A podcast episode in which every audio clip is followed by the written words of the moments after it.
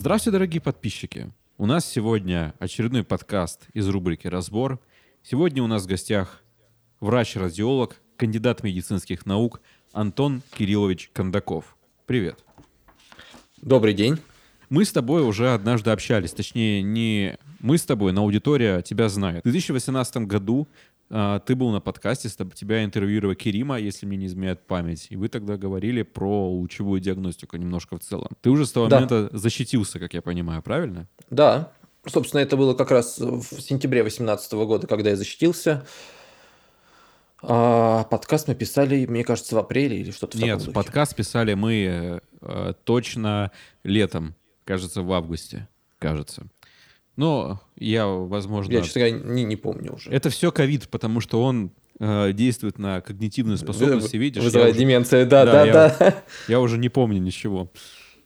Чем ты сейчас занимаешься, где ты сейчас работаешь? Я сейчас продолжаю работать в Центральной клинической больнице Российской Академии Наук. Это многопрофильный стационар э, на юго-западе Москвы. Я работаю врачом-рентгенологом и врачом-радиологом в отделении радионуклидных методов диагностики. Но на время коронавирусной инфекции наша больница была перепрофилирована. С апреля по июнь мы работали как стационар для пациентов с коронавирусом и выполняли им компьютерно-томографические исследования. Меня, соответственно, перевели в отделение рентгенологическое. Ну и дополнительно у меня, я еще преподаватель во втором медицинском университете в РНИМУ имени Пирогова и научный сотрудник в, госпит... в Федеральном центре мозга и нейротехнологий ФМБА России. Там этот госпиталь последний тоже был перепрофилирован под помощь пациентам с коронавирусной инфекцией.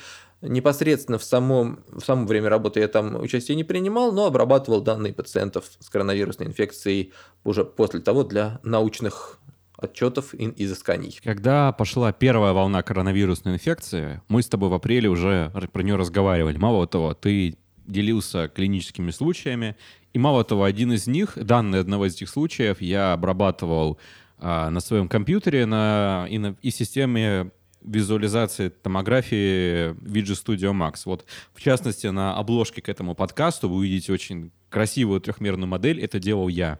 Поэтому она ниоткуда не была сворована. Это такой handmade. Это не со стока, не с какой-то статьи. Вот. А, уже тогда меня поразило то, насколько, в принципе, легкие при коронавирусной инфекции уничтожаются инфекцией. Я видел, как нарастали эти изменения за достаточно короткий срок, то есть буквально три дня, и там уже картина радикально другая. А, что, кстати, коррелирует с э, опытом моих друзей и знакомых, которые работали так называемых ковидариях и видели, как пациенты буквально угасают на глазах. Скажи, пожалуйста, вторая волна сейчас, она отличается от первой? То есть ты застал первую, очевидно, ты был в ее эпицентре и занимался, собственно, лучевой диагностикой коронавирусной инфекции. Вот сейчас мы мы наблюдаем вот тот самый сиквел, который мы заслужили, когда пошла вновь вторая волна, после того, как мы подумали, что уже все закончилось, и эту эпидемию называли... Ну, знаешь, мне нравилась шутка, что в духе а, эта эпидемия закончилась не потому, что мы победили вирус, а потому что всем надоело. Ну так вот, вот скажи, пожалуйста, отличается ли как-то картина от того, что было весной? Мне кажется, мы стали несколько более подготовлены. Весной это было достаточно внезапно и больницу, ну, даже вот в плане перепрофилирования больниц это все происходилось в таком авральном режиме, никто ничего не знал, и между администраторами а, в одном из мест работы моих я услышал разговор, что надо же делать по закону, а в ответ на это нет сейчас никакого закона. Вот, и все действовали как-то вот довольно сумбурно. А, достаточно часто выходили обновления временных методических рекомендаций по лечению коронавирусной инфекции от Минздрава. Мы все время проходили цикл повышения квалификации, стараясь успеть за этими изменениями. Вот э, сейчас все достаточно спокойно. В общем-то, вторая волна была, как мне кажется, ожидаема. Во всяком случае, вот здесь в Москве, я знаю, развернуто несколько дополнительных э, госпиталей для лечения коронавирусной инфекции, и там сейчас установлено новое оборудование, и работают некоторые из моих знакомых, э, ну, продолжают работать, в общем-то. Мне кажется, люди стали как-то более спокойно действительно относиться, это перестало быть таким высоким хайпом, несмотря на даже на то, что сейчас у нас ну, сравнимые с апрелем, во всяком случае, с апрелем-маем, цифры по заболеваемости в Москве и громадные цифры по заболеваемости по России.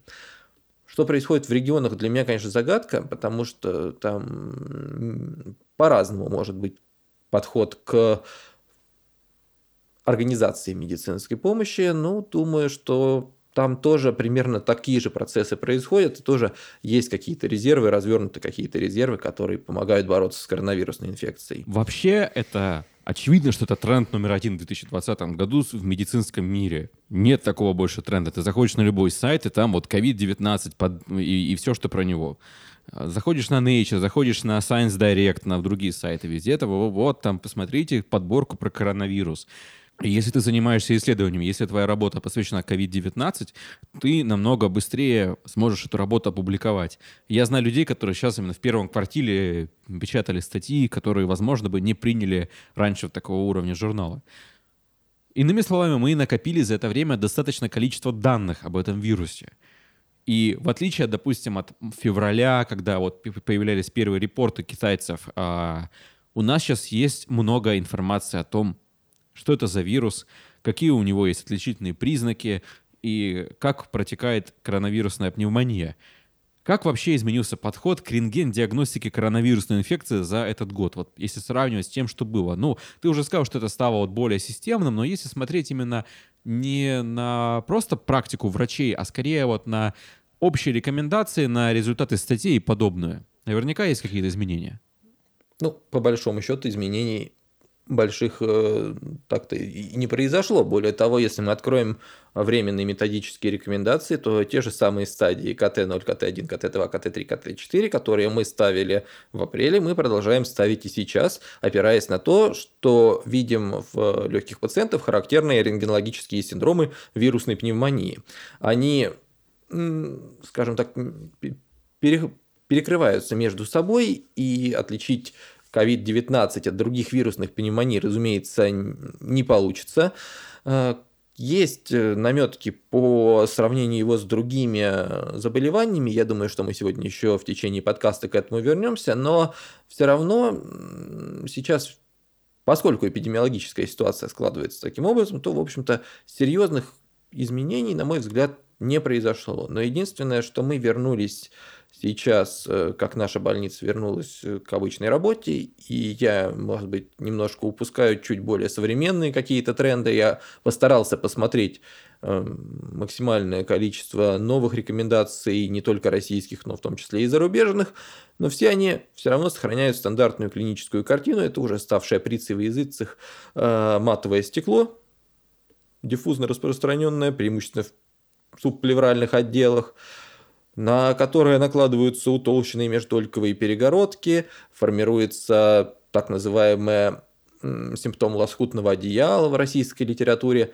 или в зарубежной crazy paving, э, безумное мощение. К, этим же рентгеновским признакам относится утолщение междольковых перегородок, э, утолщение сосудов, утолщение бронхов, небольшие тракционные бронхоэктазы, которые могут присутствовать в очагах поражения а также формирующиеся постепенно с ходом течения заболевания очаги, участки консолидации внутри этих же очагов э, и дальнейшее их разрешение. В общем-то, сказать, что что-то грандиозно поменялось нельзя.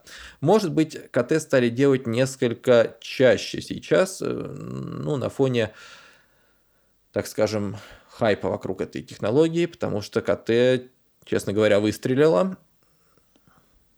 Почему? Но... Почему выстрелила? Дело в том, что на тот момент, когда у нас все это только начиналось, у нас был единственный метод диагностики, и он сейчас остается единственный метод диагностики коронавирусной пневмонии, это ПЦР и, соответственно, положительный мазок. Мазок занимает время, и это время может составлять э, несколько дней. И мы не знаем, что делать с пациентом, Э, вот, кроме того, если вы помните, там поначалу говорили, что точность мазка, чувствительность у нее очень низкая, она сохраняется там тоже, если вирусная нагрузка низкая, то она сохраняется на достаточно низком уровне, э, и у нас нет там, такой уверенности в том, что отрицательный мазок означает отсутствие пневмонии, поэтому если у человека прогрессирует дыхательная недостаточность, мы ему сделали, сделали мазок, результат мазка мы еще ждем, мы можем ему сделать КТ и увидеть характерные изменения в легких. И дальше смотреть, ага, характерные изменения есть, значит, у него как минимум, скорее всего, вирусная пневмония с определенной степенью уверенности на основании различных симптомов. И у нас есть э, основания для того, чтобы положить его в ковидарий. Если у пациента все чисто, и мазок отрицательный, то с высокой вероятностью он здоров, и мы, мы можем его отпустить. Вот. И КТ обладает достаточно высокой чувствительностью в отношении коронавирусной инфекции, это там 90-96% а, по, соответственно, разным данным и на разных наборах продемонстрированное, что явно превосходит чувствительность мазка. Вот. К сожалению, второй параметр так скажем, эффективности теста, это его специфичность, она остается на достаточно низких значениях для компьютерной томографии, там варьирует где-то в районе 30-40%. Это очень мало для теста, поэтому он, э, в общем, как более чувствительная замена мозга годится. Про него было определенное количество статей и в прессе научной, и в прессе, так скажем, научно-популярной. Люди поняли, что КТ это хорошо, КТ выявляет матовое стекло и видно коронавирусную инфекцию, и пошли делать КТ платно. В свои поликлиники, в платные частные центры, и КТ стали там действительно выявлять, и, может быть, на фоне вот этой вот, э, так скажем, подогреваемой рекламой со своей стороны, более высокой эффективности КТ, это все поэтому, может быть, и выстрелило. Сразу скажу, на, на мой взгляд. у нас отсутствует конфликт интересов в данном подкасте и прочее. Outer disclosed, there is no conflict of interest, я хочу сказать, потому что нам не платил ни Siemens, ни General Electric, ни прочее за то, чтобы прорекламировать КТ. Мало того, мой следующий вопрос заключается в следующем. Я увидел публикацию на «Медузе» касательно того, что КТ-диагностика более не считается эффективным методом выявления коронавирус-инфекции. Насколько этот заголовок отражает суть какой-то работы, которая, вероятно, была проведена? А, насколько мне известно, 22 октября на сайте Минздрава появилось обращение Игоря Евгеньевича Тюрина, это главный внештатный рентгенолог Минздрава, а, которым он подчеркивает, что для пациентов с легкой и бессимптомной формой э, заболевания даже при положительном мазке делать КТ, в общем-то, не нужно потому что это не повлияет ни на тактику их лечения, ни на то, э, как мы в дальнейшем будем с этими пациентами общаться э, когда-нибудь там в будущем. Э, и он заявил, что вот для этих пациентов это неэффективный метод диагностики, и применять его для пациентов с легкой бессимптомной формой не надо, а как и всегда его нужно применять по показаниям, которые у нас более-менее отработаны сейчас э, в клинической практике. Есть показания – делаем, нет показаний – не делаем. Вот. Ну, в условиях ограниченных ресурсов наших единственным показанием, по большому счету, является то, что мы должны определить вот то, то, о чем я говорил до этого, куда пациента положить на время, пока готовится его мазок, его оставить дома, или если у него прогрессирует дыхательная недостаточность, то его нужно положить в ковидарий или не в ковидную палату, или в обсерватор, где пока непонятно, что происходит. Эта новость разошлась э, достаточно широко в, со... в околомедицинском сообществе, не только. И, ну, короче говоря, она достаточно громко звучала. И среди неверующих людей э, в коронавирус, это вообще, конечно, смешно говорить, там, верить или не верить в коронавирус, если он просто есть. Это как бы свидетельство о том, что глупые врачи не знают о том, э, чем они занимаются. Ну, короче говоря, в данном случае произошло классическое э, рентгеновок изнасиловал журналиста, правильно, как я понимаю? Ну, да, при, примерно так по, по большому счету и произошло. Э, там, я думаю, что, может быть, Минздрав подготовит какие-то небольшие разъяснения, потому что, в общем-то, это обращение было адресовано, как мне кажется, больше к специалистам и может быть, к тем людям, которые пытаются сделать себе КТ, получив положительный мазок сразу же, а, то есть убежать из дома и где-то по-быстрому сделать, это создает, разумеется, новые очаги инфекции.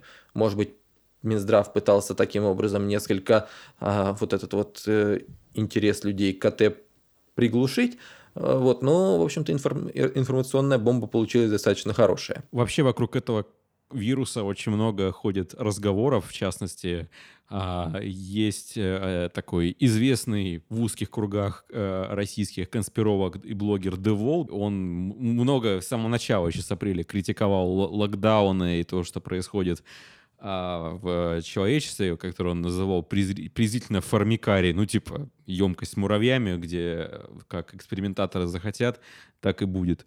Э, и не то, что он прям отрицал коронавирус, но он говорил, что, мол, вот, совсем его опасность преувеличена, и, и масштабы его тоже преувеличены, что, типа, просто обычная там простуда и так далее.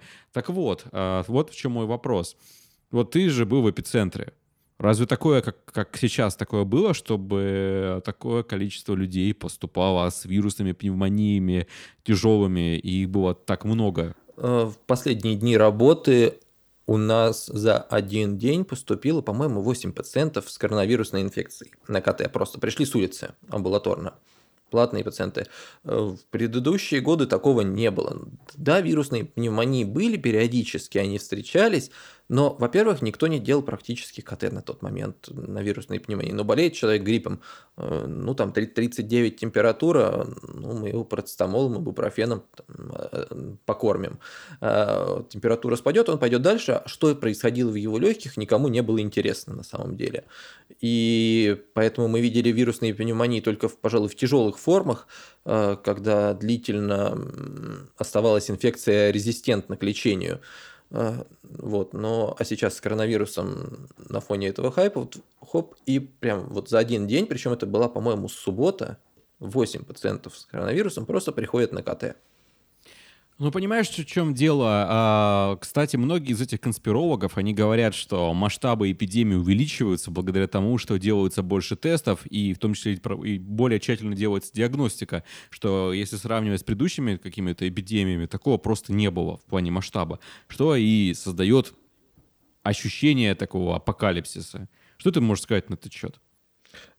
Конечно, есть определенное влияние расширяющейся диагностики на рост заболеваемости. Да, мы выявляем некоторые формы, мы активно тестируем людей, но в то же время, мне кажется, масштаб эпидемии сильно преувеличен. Я, к сожалению, не посмотрел статистику Минздрава за прошлый год по вирусным пневмониям, но их количество явно сейчас превышает э, то количество, которое было в прошлом году.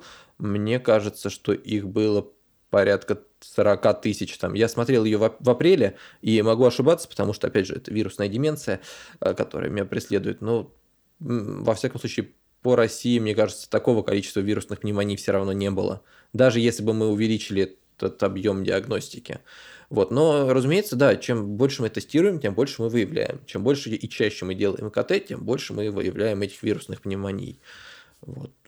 Ну и люди стали, да, в тот момент, на конец марта, они были несколько напряжены а, по поводу коронавирусной инфекции и волновались по этому поводу. На, каждый чих ходили делать КТ. Может быть, поэтому тоже есть какой-то рост. Но мне кажется, что масштаб эпидемии все равно, все равно достаточно широкий. Ну, ты имеешь в виду не преувеличен, в смысле, что ну, не преувеличен. Зав, завышено, а имеется в виду, что действительно случаев так или иначе вирусных пневмоний сейчас выше, чем раньше, вне зависимости Мне... от того, насколько глубоко, глубоко делается диагностика. Да, их э, количество, конечно, выше. Все, то есть именно в относительном, если да, смотреть. В, угу. Да, да, да. Угу. Ты сейчас на карантине, правильно? Правильно, у меня положительный мазок. Это на самом деле э, очень О, раска... обидно. Расскажи. А, все-таки положительный. Как так получилось? Э, ну, э, я точно не знаю, где я заболел. Я перед я совершил, честно говоря, не очень умный поступок, потому что я поехал в запланированную поездку в Петербург на выходных и, вернувшись во вторник, почувствовал себя несколько хуже. А, у меня там, температура поднялась и развился такой озноб очень неприятный, э, необычный. Я вызвал врача, мне взяли мазок, он пришел положительным, и я вот уже почти месяц на карантине сижу, потому что у меня и второй мазок, контрольный, тоже пришел положительный. А, я не знаю, как это возможно. Я склоняюсь к тому, что второй мазок, который был взят через две недели после первого, скорее всего, либо ложно положительный, либо что-то в таком духе, потому что я не чувствую сейчас никаких симптомов. Вот, но вопрос о том, где я заразился, не очень понятен, потому что там средний инкубационный период порядка пяти дней, да, и то ли это на выходных в Питере, то ли это до этого в больнице, тоже не очень понятно. Вот, но, тем не менее, я на карантине, сижу дома, никуда не выхожу и соблюдаю, в общем-то, все рекомендации, которые мне дают. Я этим летом тоже какой-то гадостью переболел, и при этом я потерял обоняние на три дня, что свидетельствует о том, что, возможно, у меня был коронавирус. А, при том, что у меня брали мазок, но он оказался как бы отрицательный, потом я через две недели больничного сдал, и его не, не, не выявили коронавирус. Но фишка в том, что вот я вот никогда с летом не болел ОРВИ, и здесь я заболел именно вот респираторной инфекцией с температурой под 38,5. И, что самое смешное, потерей запахов и вкусов. А, на три дня примерно это у меня случилось. А, я могу в принципе, подумать, что, возможно, это связано с ринитом, который у меня был. Но вроде как ринит не характерен для ковида. А, или все-таки бывает да, да, да. ринит при ковиде? Не, не, не характерен. Но у меня был ринит, вот. И я потерял как бы вку- запах и вкус. Ну, что, естественно, меня навело на соответствующие мысли что, возможно, это просто совпадение, но даже если и нет, а, я хочу сказать, это чертовски неприятно, когда у тебя нет ощущения запаха и вкуса. Я просто э, пью такой кофе, я понимаю, блин, а что не пахнет? Ну, кофе должен пахнуть, и просто как вода. Это было отвратительно. У тебя пропадал вкус? Были какие-то явления? А, вкус у меня не пропадал. У меня частично пропало обоняние. Ну, я, я правильно... Ага. Да, я вот э, э, вкус нормальный, все нормально, и обоняние я понял, что оно пропало не сразу далеко, и тоже это было связано с кофе, потому что я начал пить кофе и думаю, а почему а, а, а где аромат-то? В общем-то, кофе хороший, зерновой, да, да. только что сваренный, должен быть а что-то а что какой-то он слабенький такой, еле слабенький. Я причем такой, такой нос подношу и такой вдыхаю полной груди, и ничего нет. Я думаю, блин, что за хрень? Просто водичка какая-то, я думаю. И я сразу как бы понял, ага, ну ни хрена себе. Ну, возможно, это был ковид, возможно. В любом случае, меня заперли дома и сказали, вот сиди, согласно с имеющимся рекомендациям. Вот, так что вот я проходил в это время Fallout New Vegas наконец-таки со всеми а. дополнениями, да, я плодотворно провел больничный и, и писал Замечательная игра. Да. Отличная, да, просто 10 лет недавно исполнилось. А, вот. Ну, я вот сейчас пока еще нахожусь, у меня должны контрольные маски на днях взять, и я надеюсь, что они будут отрицательными, потому что я, честно говоря, очень соскучился по работе потому что вырваться из дома и реально что-то сделать достаточно сложно. И, честно говоря, это очень обидно, потому что у нас так была организована работа, что рентгенологи, сами врачи находились в красной зоне, а не в зеленой, там работая на удаленке или где-то в, отдельном, в отдельных помещениях. А, то есть врач присутствовал непосредственно в, вот, в красной зоне, мог пообщаться с пациентом, если есть необходимость такая, а с другими лечащими врачами.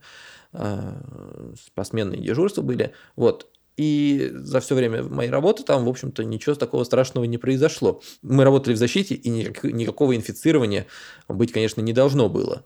Вот. Но, тем не менее, все равно очень обидно, в общем-то, в, в мирное фактически время, это был конец сентября, тогда только-только начиналась вторая волна, получить себе ну это, ну, это знаешь, какой штамп из э, боевиков, когда там полицейский выходит на пенсию и его убивают в это время, да?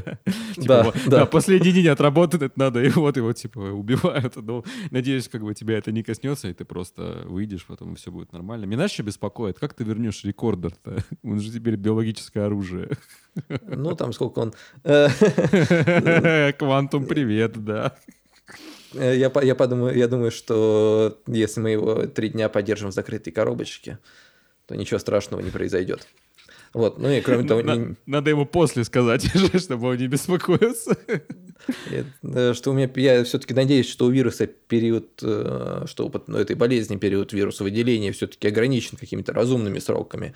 Я не могу выделять вирус, мне кажется, уже месяц. Это очень странно. Выделяю месяц, и никаких симптомов нет. Ну, очень, очень странно. А, ну что ж, дальше, я думаю, имеет смысл перейти к вопросам от подписчиков, их достаточно много. Я начну с э, вопроса патрона. Используете ли вы в своей практике алгоритмы искусственного интеллекта, и как вы относитесь к этой технологии, какие видите перспективы? А, на самом деле этот вопрос очень хороший. На тот момент, когда мы работали, у нас никакого искусственного интеллекта не было. Сейчас в Москве действует э, система в тех больницах, которые подключены к единой радиологической информационной системе ЕРИС. А, в них э, действует э, искусственный интеллект, там, по-моему, 117 врачей, рентгенологов по утверждению Сергея Павловича Морозова, это главный рентгенолог нашего города, Э, активно, активно участвуют, осваивают эту технологию, и эта технология умеет оценивать объем поражения легких и выводить его для врача. и помечать, соответственно, те очаги, размечать те очаги, которые подозрительны на коронавирусную инфекцию. А, не очень понятно, мне бы на самом деле самому очень хотелось ее попробовать, но у меня, к сожалению, такой возможности пока не было. Вот, может быть, э, когда-нибудь, когда-нибудь и мне удастся э, присоединиться к этой программе. Но это было бы на самом деле очень удобно, это сэкономило бы громадное количество времени на описание, потому что, э, ну, если вы знаете, да, у нас там степень поражения легких в процентном отношении определяется по отношению ко всей паренхиме, и ты начинаешь смотреть и думаешь, а сколько здесь 25%, 30%, что, что написать, зачем? Легкие какое-нибудь оперированное легкое, у которого удалена одна доля, э, вторая какая-нибудь типичная резекция, и сидишь, потому что сколько что тут у нас процентов-то. Э, вот, и всегда это такой я не знаю, псевдоколичественный анализ получался. Хорошо бы было, если бы это действительно был количественный анализ, потому что он бы позволил, э, может быть, ну не ставить диагнозы пациентам, конечно, но чуть упрощать работу врача и объективизировать ее. Э, насколько хорошо он справляется со сложными случаями, я не знаю, но в простых, я думаю, что он точностью порядка 90% вполне способен э, выделить очаги там, матового стекла, зоны консолидации и, не знаю, может быть, даже способен их каким-то образом э, дифференцировать между собой. Я это вручную делал, если помнишь тогда. Я, правда, так успешно да. не посчитал объем легких, но я попробовал тогда вот в этой же VG Studio Max а, с ребятами из Донского государственного технического университета. Мы просто для интереса это делали. А, и тогда мы, в принципе, как-то особо не получилось грамотно посчитать это количество.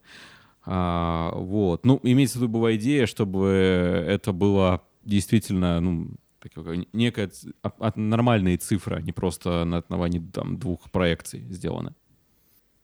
Ну да. А, вот, ну, это было, это, кстати, вот одна из самых сложных частей работы, потому что то иногда это такое диффузное поражение, которое потом вроде как регрессирует.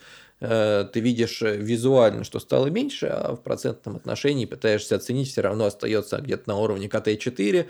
Э, пациенты не выписывают из-за этого, потому что нет динамики положительной. Ну и приходится эту динамику потом на контрольном КТ делать. Вообще искусственный интеллект был бы достаточно хорош. Помимо того, что у нас искусственный интеллект есть в виде вот этого компьютерного зрения, да, у нас есть еще искусственный интеллект в области распознавания речи.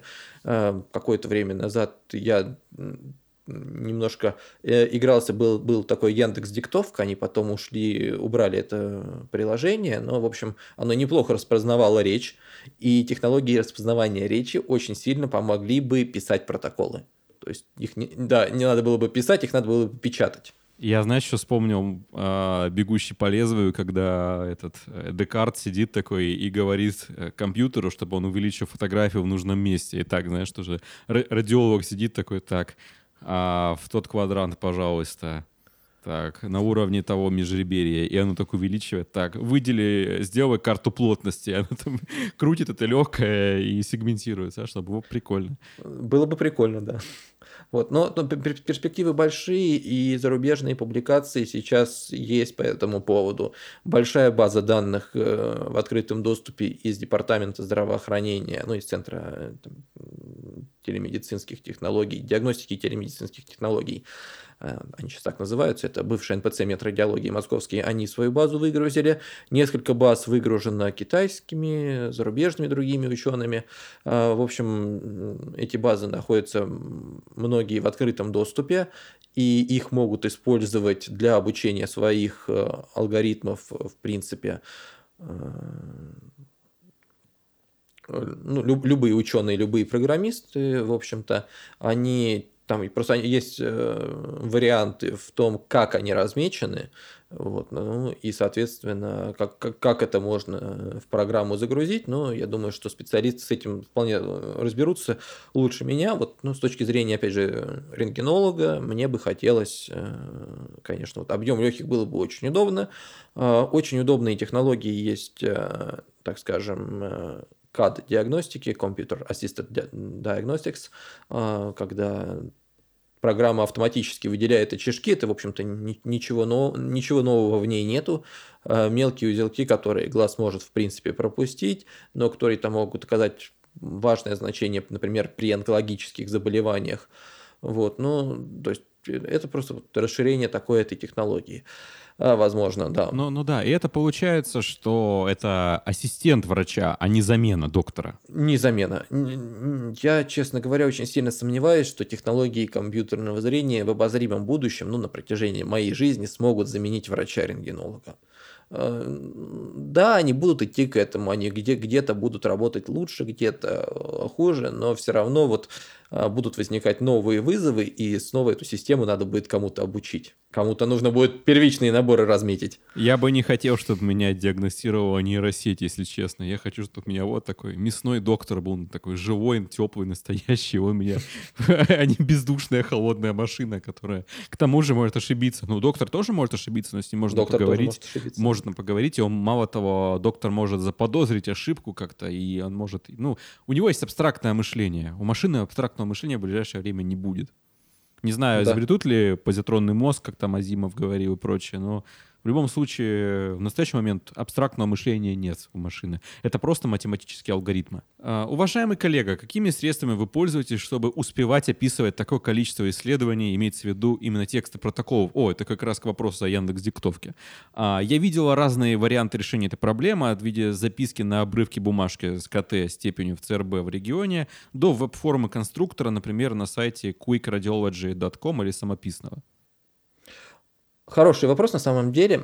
Мы как стационар для пациентов, мы всегда получали пациентов с достаточно тяжелыми формами, и дальше стоял вопрос их сортировки, э, насколько выражено поражение в легких, э, сильнее или меньше оно выражено э, по сравнению с пульсоксиметрией, как, как, насколько насыщена кровь кислородом, и у нас э, система на самом деле была достаточно четкая э, в этом плане. Поступает пациент в приемное отделение, его оформляют, везут сразу же на КТ, мы ему делаем компьютерную томограмму, оцениваем объем поражения, сообщаем по телефону в приемное отделение степень и там, КТ-1, КТ-2, КТ-3, КТ-4, да, степень поражения легких, какие-то дополнительные важные находки, если они есть, прям просто по телефону словами, его определяют в отделение. После этого готовится заключение достаточно быстро, потому что у нас стоит на самом деле медицинская информационная система, в которой есть шаблоны.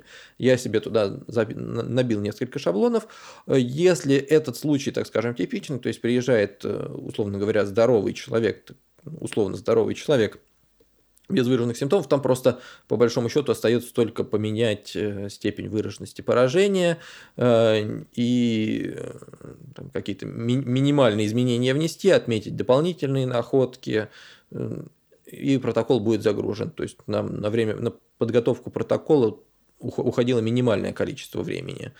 А, да, и еще единственное, что мы делали, это клеили на пациентов браслетики такие, как, не знаю, как в гостиницах. Да, а, все включено. Разноцветные, да, соответствующие степени их э, первично выявленного поражения а, легких, то есть красные, желтенькие, зелененькие. Зелененькие относительно легкие, у них была ниже вероятность потребности в кислороде, поэтому их переводили там на переводили на койки, так скажем, которые условно э, для легких пациентов, тех, которые получали желтый красный браслетик, переводили уже в более специализированные, так скажем, отделения, где были шире возможности для оказания медицинской помощи.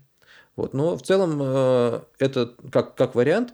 Э, веб-формы, мне кажется, использовать не очень удобно. Э, вот, но сообщать по телефону стадию и стадию и, собственно, процент выраженности дополнительной находки, ну, мне кажется, это достаточно разумная и оперативная идея. И заключения, соответственно, готовились ну, в течение какого-то времени в зависимости от плотности потока пациентов. Сейчас, правда, есть, вот, кстати, к вопросу о изменениях, которые произошли, сейчас появились амбулаторные КТ-центры. Часть поликлиник под них была перепрофилирована, и, соответственно, туда приходят пациенты, которые потом возвращаются домой, если с ними все в порядке, Ну, на мой взгляд, не, не знаю, насколько там обширный поток пациентов, я боюсь, что он там гораздо больше, чем в нашем стационаре. Вот, ну, я там слышал, были в некоторых стационарах по 100 человек в день поступало. Это на самом деле очень много, это большая нагрузка на э, рентгенолога по, по описанию. Ну, это на, по состоянию на март, конец марта, начало апреля, мне кажется, или, может быть, середина апреля где-то. То есть там были достаточно большие поступления. И описывать такие большие сложно. Но я напомню, есть еще временные методические рекомендации, и там, в принципе, э, неплохой шаблончик заключения. Даже если у вас нет э, электронной медицинской системы, можно этот шаблончик распечатать, быстро от руки его заполнять.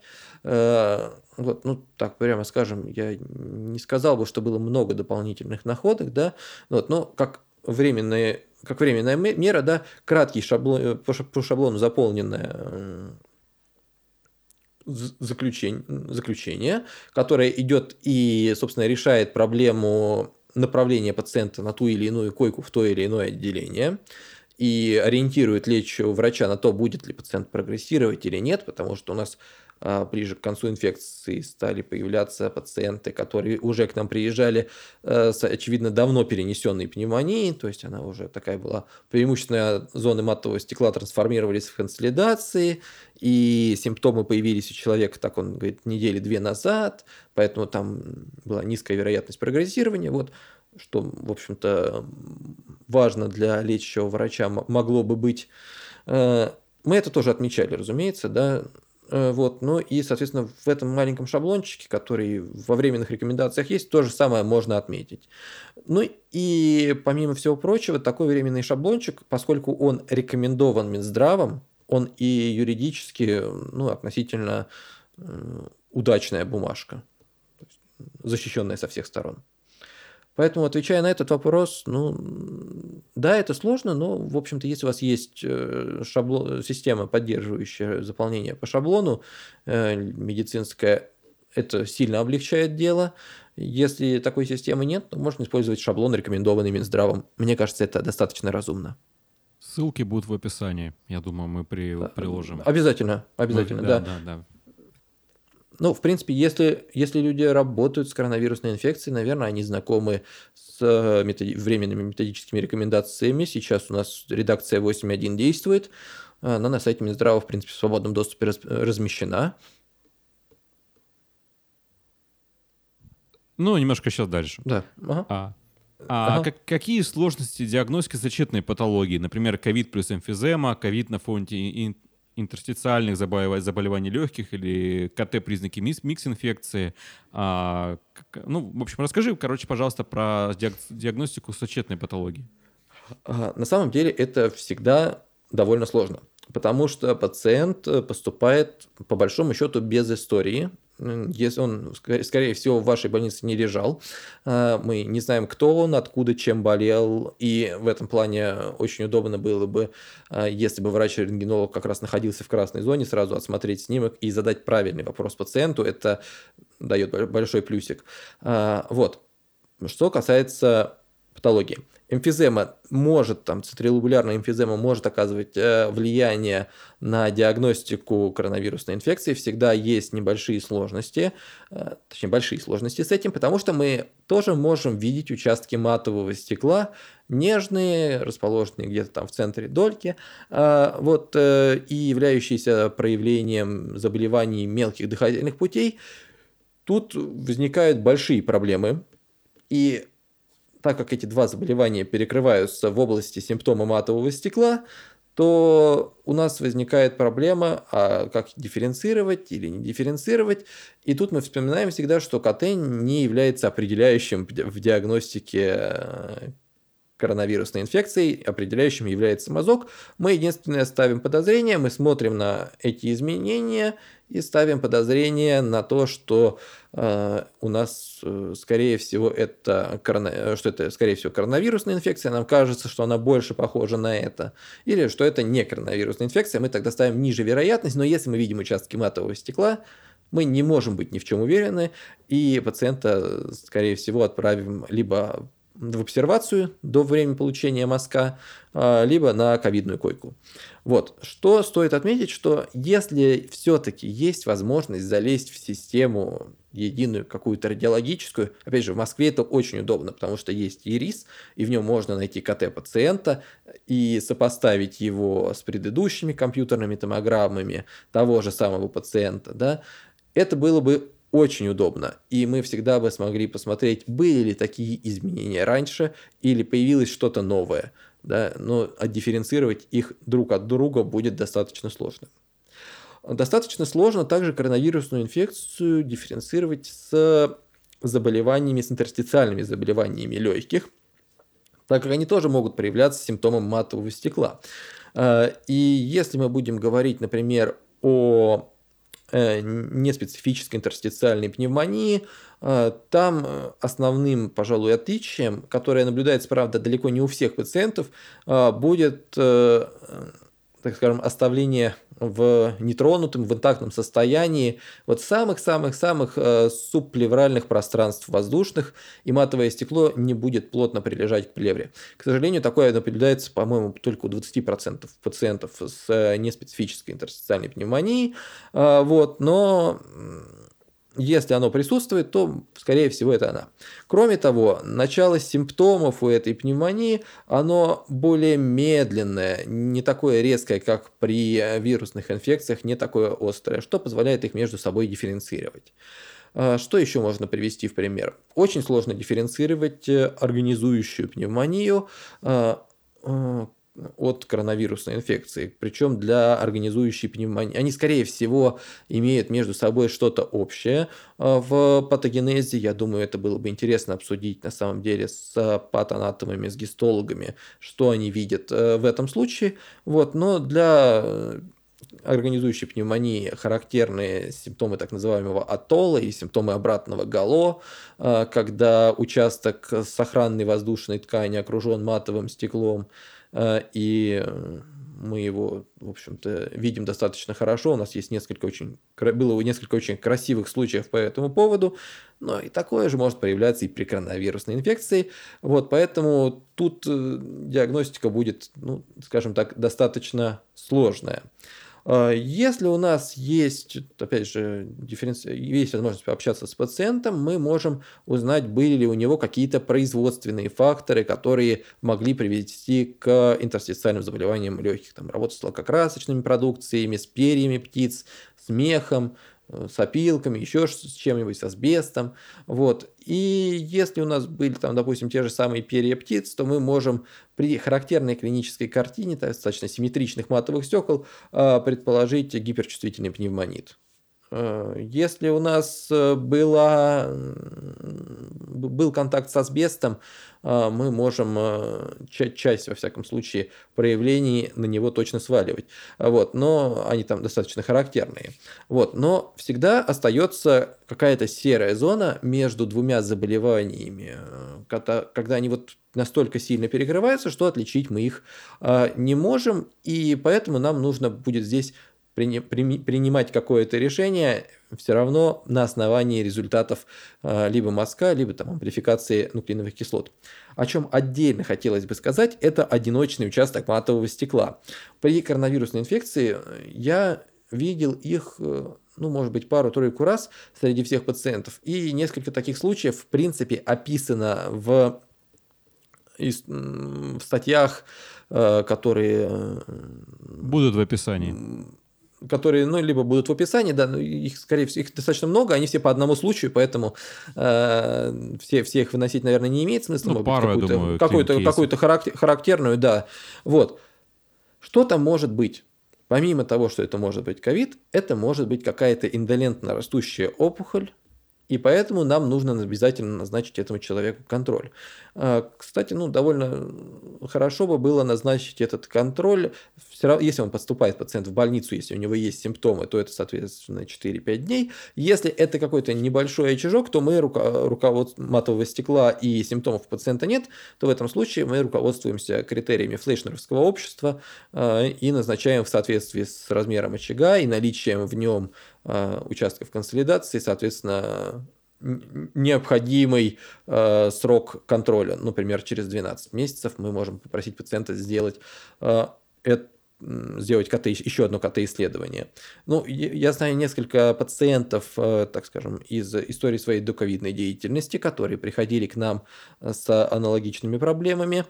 Э, еще до этого, то есть у них был единичный чужок матового стекла, и мы их длительное время контролировали, а, вот, и они там раз в год приходили, делали контрольные исследования, чтобы поймать вот этот момент роста, ну, там, у тех пациентов, которых я хорошо помню, у них этого роста, кстати, так и не происходило.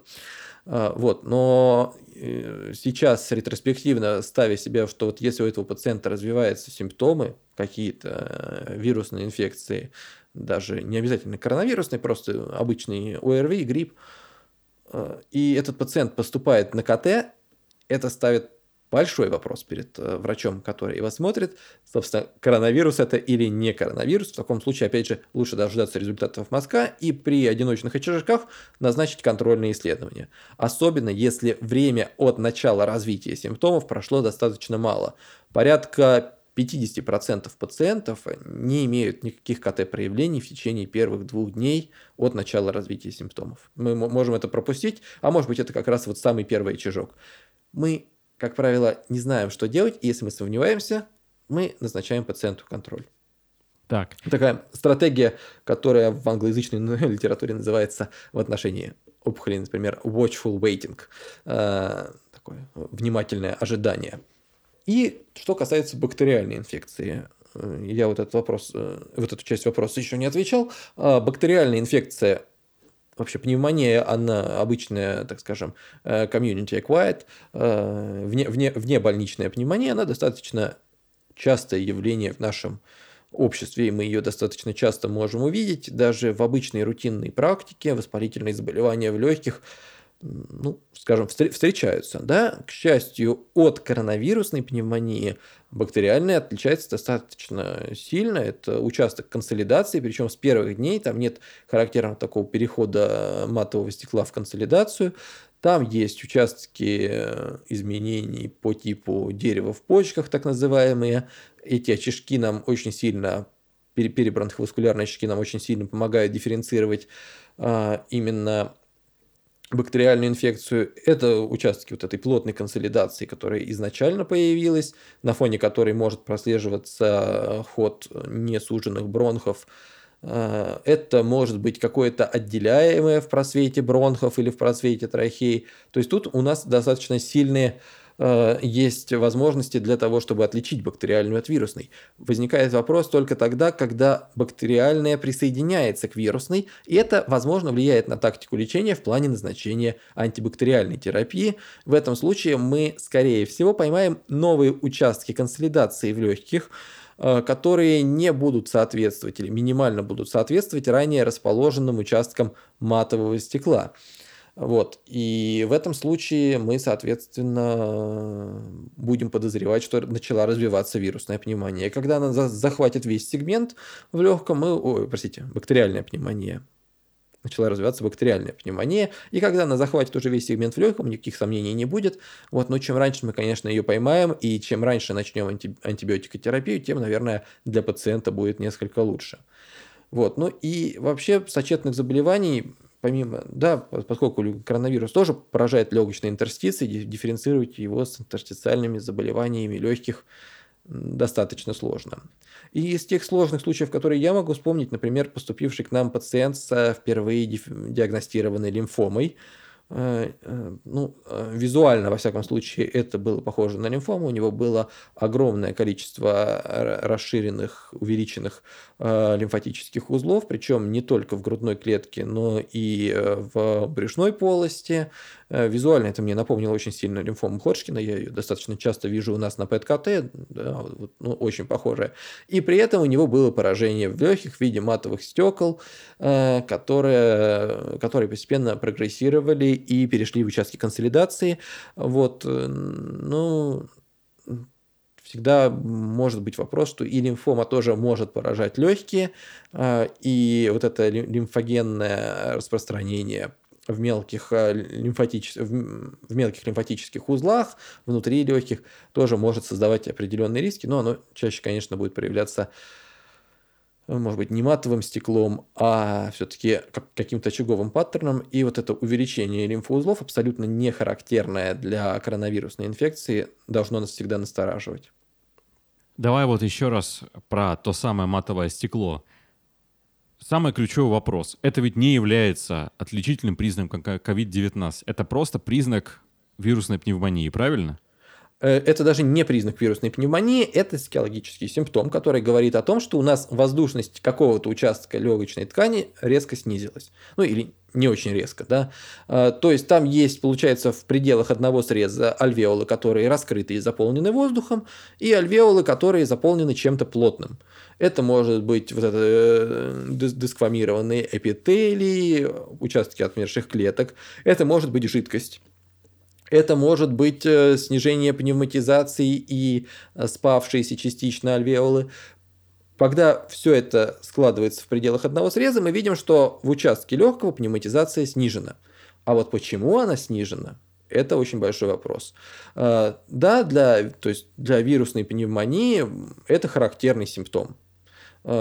Точно так же, как, например, там, не знаю, кашель да, а, вот, но кашель может вызывать, быть вызван другими причинами, и матовое стекло тоже может быть вызвано другими причинами, это интерстициальные заболевания легких, о которых там, ну, порядка семи э, выделяют э, в классификациях, это может быть и небольшое опухолевое образование индолентно растущее, это может быть и эмфизема э, небольшая, которая присутствует и дает такую неравномерность, это может быть отек легких, который, кстати, вот э, его здесь нет в вопросе, э, но который может тоже давать достаточно большие сложности, потому что у нас есть информация о том, что коронавирус может повреждать сердечную мышцу, и как следствие вызывать э, отечные изменения в легких, да, но, э, кроме того, пациенты пожилого возраста, как правило, с отягощенным анамнезом коронарным, с отягощенным э, анамнезом по сердечно-сосудистым заболеваниям тоже могут поступать. У них тоже могут быть участки отечности в легких в виде матовых,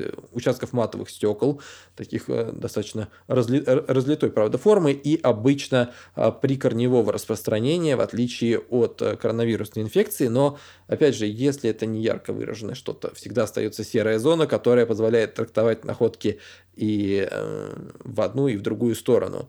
Э, вот. Ну, наша задача быть максимально полезным для врача э, и в общем-то, сказать, что есть настороженность по поводу коронавирусной инфекции в любом случае, вот, но то есть не, иметь, иметь в виду также, что если там и сердце при этом расширено, э, и там какие-то дополнительные клапаны, стенты, еще что-нибудь, состояние после э, состояние после шунтирования, например, у нас такой пациент тоже поступал буквально через неделю или две после шунтирования. Вот это тоже может быть и э, может, соответственно, приводить э, к отеку легких, и его всегда в дифференциальный диагноз надо вынести или еще врача об этом предупредить для коррекции терапии. Ну, к счастью, там еще для отека легких может быть э, возможно появление дополнительных симптомов, не характерных для чистой коронавирусной инфекции. Это может быть либо небольшая лимфоденопатия, либо выпад в плевральной полости. Вот, ну, поэтому это всегда очень сложно. Э, и Конечно, в подкасте тут всего не расскажешь, я бы там да, пока показал, смотрите, вот так, вот так, да, вот, но постараться максимально дифференцировать одно от другого попробовать стоит, но всегда помнить, что КТ – это дополнительный метод диагностики, и основным все равно будет, решающим все равно будет мазок, несмотря даже на его низкую чувствительность. На какие моменты обычного рентгена органов грудной клетки надо обратить внимание, чтобы заподозрить пневмони... вирусную пневмонию и отправить дальше на КТ, на твой взгляд? Я, честно говоря, мы увидим коронавирус, скорее всего, в поздней стадии, когда и так будет очевидно, что он у нас есть. И тогда уже такого э, серьезной причины направления на КТ, возможно, не будет. Может быть, сейчас у нас стандартная КТ идет э, бесконтрастная, вот, но если мы э, увидим характерный признак тромбоэмболии э, легоч...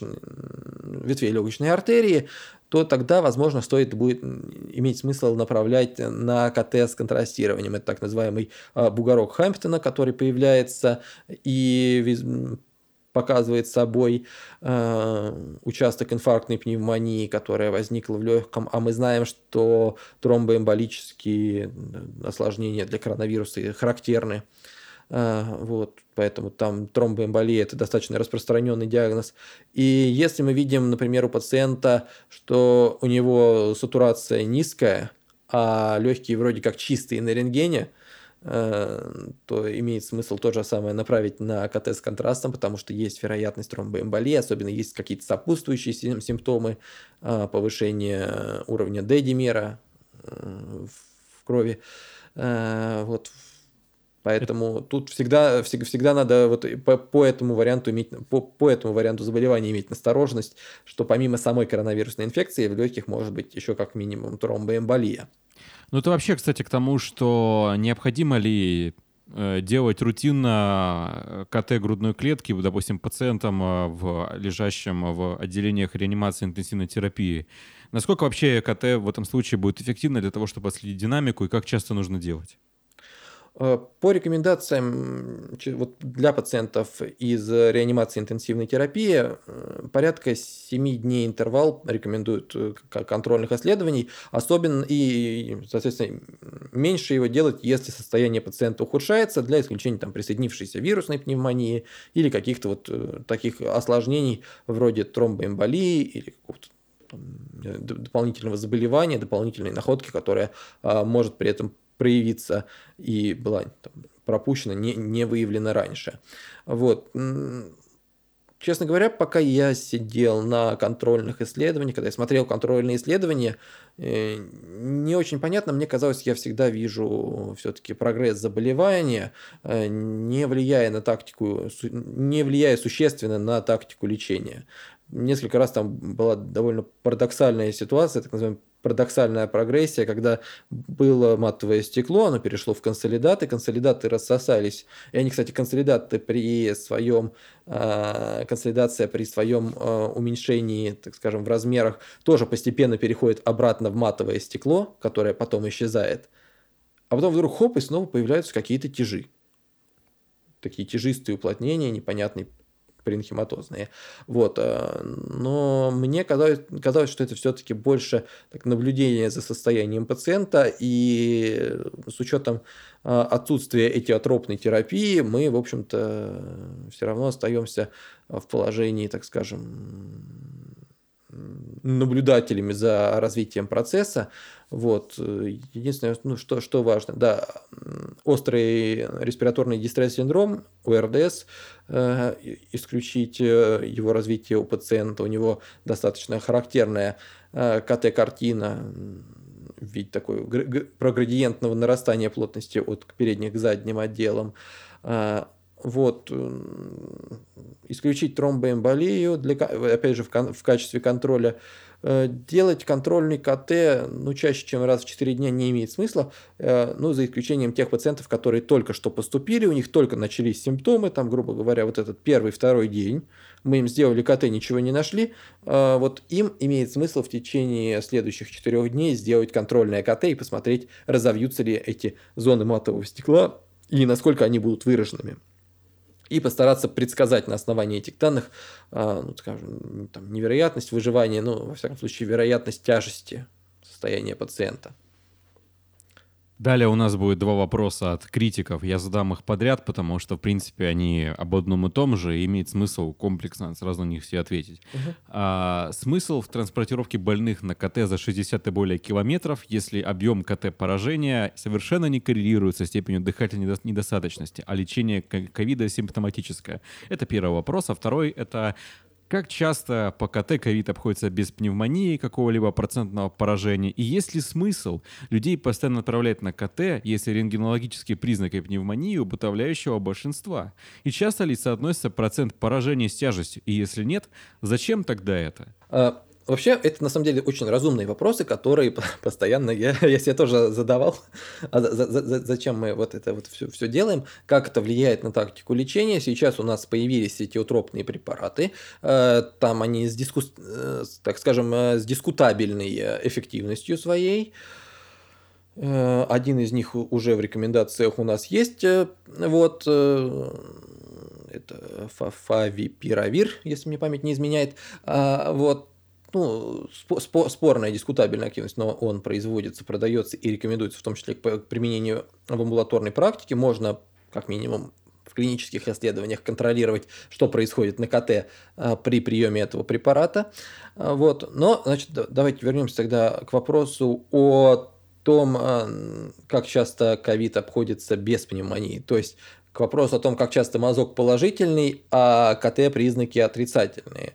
Если мы посмотрим, как я уже говорил, на нулевой второй день, чаще всего это половина пациентов в первые дни, первые двое суток не имеют никаких КТ-признаков пневмонии.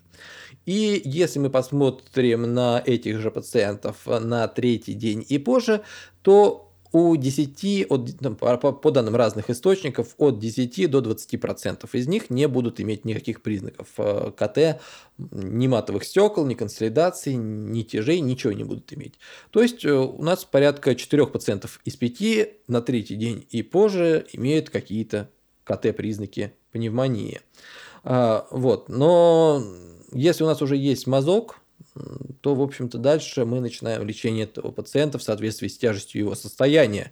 А, тут вот то, что касается вопроса о том, что не коррелирует а, с данными пульсоксиметрии, да, если эта корреляция, если это не, корреляция слишком сильная, как я уже говорил, да, мы начинаем подозревать тело. То есть у нас а, уровень оксигенации падает, уровень, э, а на КТ у нас, в общем-то, так э, небольшие участки матового стекла, и где-нибудь э, в какой-то субплевральной зоне есть субсегментарный такой пирамидообразный участочек, чуть более плотный, чем все остальное матовое стекло. Вот это может быть как явление, как проявление инфаркта пневмонии. Мы тогда начинаем подозревать тело и делаем пациенту КТ с контрастом по стандартному протоколу для выявления тромбов и назначаем соответствующее лечение. Вот, но, честно говоря, пока я работал, у нас там э, гепарины кололи а, достаточно часто. Вот, практически, ну, многим, многим пациентам. А, вот. И когда еще КТ может иметь значение, когда результата мазка ждать долго, а нужно какое-то решение принять э, здесь и сейчас.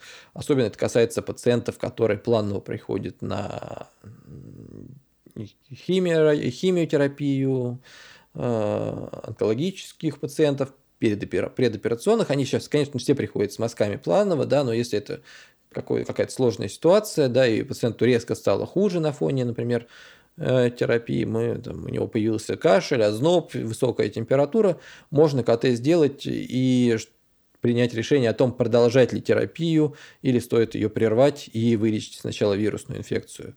Вот. Но тут, опять же, химиотерапевтические препараты могут вызывать заболевания в легких, изменения в легких на компьютерной томограмме, э, причем несколько разные. Вот. И тут всегда тоже будет такая серая зона.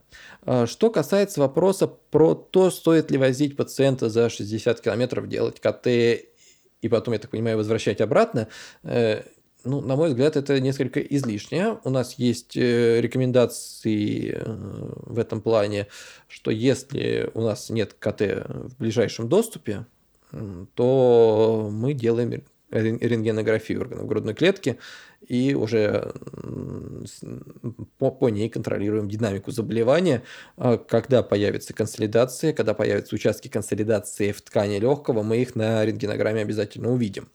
Э, вот, и уже имея на руках положительный результат мазка, мы будем знать.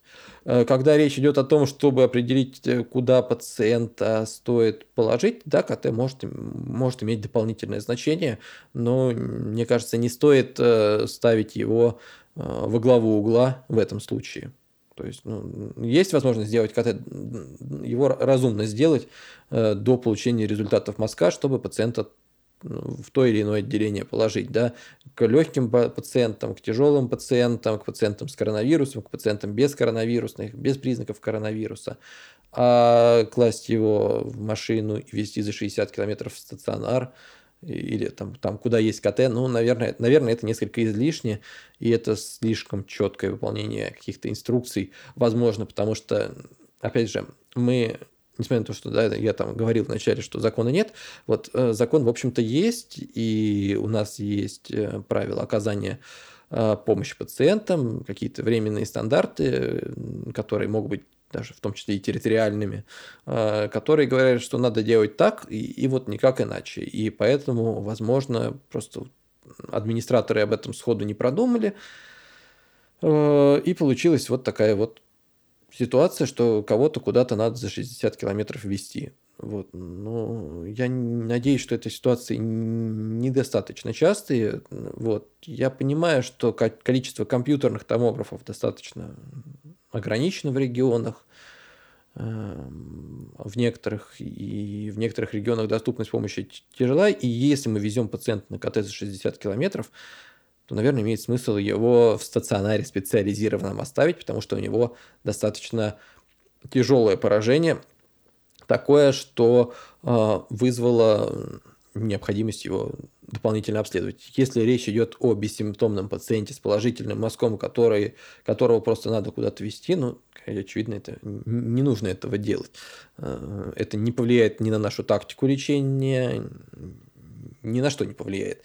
В общем, всегда нужно знать, зачем мы делаем это исследование, чтобы там, определить динамику состояния пациента, исключить присоединившуюся бактериальную пневмонию на фоне ухудшения состояния, исключить тромбоэмболию, э, вот, а просто свозить э, легкобольного пациента бессимптомного, типа меня, э, сделать КТ, ну зачем? Тем более это создает, опять же, дополнительные риски передачи инфекции внутри автомобиля. А, там где-то по коридору будет, если это не специализированное учреждение, да, с кем-то общаться дополнительно, где-то в очереди, где сидит еще 20 таких же человек, непонятно с вирусом или без вируса, это новый очаг инфекции. Нам такие очаги, мне кажется, с точки зрения эпидемиологии не нужны. Вот это следующий вопрос, который тут пришел, э, в целом похож на то, о чем мы сейчас говорили. Так что, ну, я тоже зачитаю его. Осветите, пожалуйста, максимально данную тему. Почему нет корреляции между процентом поражения легочной ткани и клинической тяжестью заболевания? Почему по КТ органов грудной клетки у большинства есть процент поражения и можно ли это списать на фиброз? Почему КТ-картина не меняется в течение длительного времени, от 4 до 12 недель? И чем обусловлены изменения на КТ? При помощи какой стратегии мы можем быстрее добиться рентгенологического улучшения? Помимо тромбоэмболии, о которой я говорил раньше, причинами э, вот такой отсутствия корреляции между процентом поражения легочной ткани и тяжестью заболевания клинической может быть то, что вирус поражает не только легкие. Насколько я помню, э, вирус э, попадает в клетку путем через ангиотензин, превращающий фермент. фермент. Да, да, ACE, верно. ACE, да. Вот. И он может поражать э, сердце, э, соответственно, уменьшение сердечного выброса может происходить. Он может поражать слизистые верхних дыхательных путей, да, и э, это будет, соответственно, проявлением кашля дополнительного, более тяжелого. Вот, поэтому, то есть это либо поражение не только легких, либо мы на КТ не видим всего, какие-то поражения, которые локализуются только в слизистых, мы их можем не видеть. У большинства действительно есть процент поражения, мы там порядка у 80%, а, и списать его на фиброз я бы не стал списывать на фиброз, потому что фиброз – это соединительная ткань, куда, куда она дальше денется. А, матовое стекло в этом случае, скорее всего, э, обусловлено накоплением э, либо вот погибших клеток и десквамированных, э, которые в просвет воздухоносных путей попадают, мелких, причем это либо сами альвеолы, либо совсем мелкие бронхи, да, и они таким образом их заполняют, и постепенно мы на КТ увидим увеличение плотности. И постепенно они после этого разрешаются. И мы их, соответственно, перестаем видеть. Для фиброза такое будет не характерно. Для фиброза будет характерно появление, да, и постепенно он там будет в этой ткани оставаться легочной, и мы его будем видеть достаточно долго. Собственно, человечество не первый раз сталкивается с коронавирусной инфекцией. А у нас была, был ТОРС. SARS. SARS, SARS, да, SARS, собственно, э, первый. Это 2003 год, по-моему. МЕРС был и, потом. МЕРС в 2006 году, и на основании Нет, этих... нет, какой? Не, не в шестом, в шестнадцатом был МЕРС, или в пятнадцатом году, я помню точно. Не, не, в МЕРС? 12 В пятнадцатом был, Медаче еще был текст про МЕРС как раз э, тогда что это ближневосточный респираторный синдром. Точно в 2015 Надо... году? Да нет, MERS... Э, потому что нет, дело в том, что я просто смотрел... Ладно. К чему я дальше-то говорю, а. собственно, что я смотрел обзорную статью как раз по САРСу и МЕРСу о долговременных э, исходах э, э заболевания. Э, в 2012 году первая вспышка, в 2015 году он повторился. А, понял. Вот. А, то есть он был доста- достаточно давно на самом деле. А, ну, не в шестом, конечно. А, вот. И, соответственно, да, МЕРС. Там было очень ограниченное количество заболевших. Но, тем не менее, у многих из них все изменения в легких регрессировали, и ничего не осталось. А картина, опять же, была очень похожая. Те же самые участки матового стекла с пре- преимущественно базальным периферическим распространением, с э, лоскутным одеялом. Э, в общем, классическая картина коронавирусной, точнее, просто, просто вирусной пневмонии такой относительно, относительно классическая. Вот. И в этой обзорной статье, там, по-моему, больше на SARS был упор, что остается в легких. И у части пациентов, в общем, у очень небольшого только процента, несмотря на то, что функция легких восстановилась, в легких оставались фиброзные изменения. И это, то есть они оставались там и через 17 э, лет, они, по-моему, это, э, я найду статью точно, мы ее прикрепим вниз, но, по-моему, через 17 лет, по-моему, у них был период наблюдения за пациентами, перенесшими SARS, ну или торс, да, вот, и, только у небольшого количества из них сохранялись эти фиброзные тяжики внутри, э, и они никак не влияли на функцию легких, то есть легкие работали нормально. Так что на фиброз я бы не стал это списывать, я бы списал это все-таки на уплотнение паренхимии, уменьшение объема вентилируемой ткани в, не, в самом легком. А, поэтому картина, вот, дальше, почему КТ-картина не меняется в течение длительного времени от 4 до 12 недель. А, тут вопрос в том, Почему она не меняется? Она, в общем-то, меняется. А, у нас сначала ничего нет, потом появляются матовые стекла, потом в них появляются участки консолидации, которые постепенно разреша... разрешаются.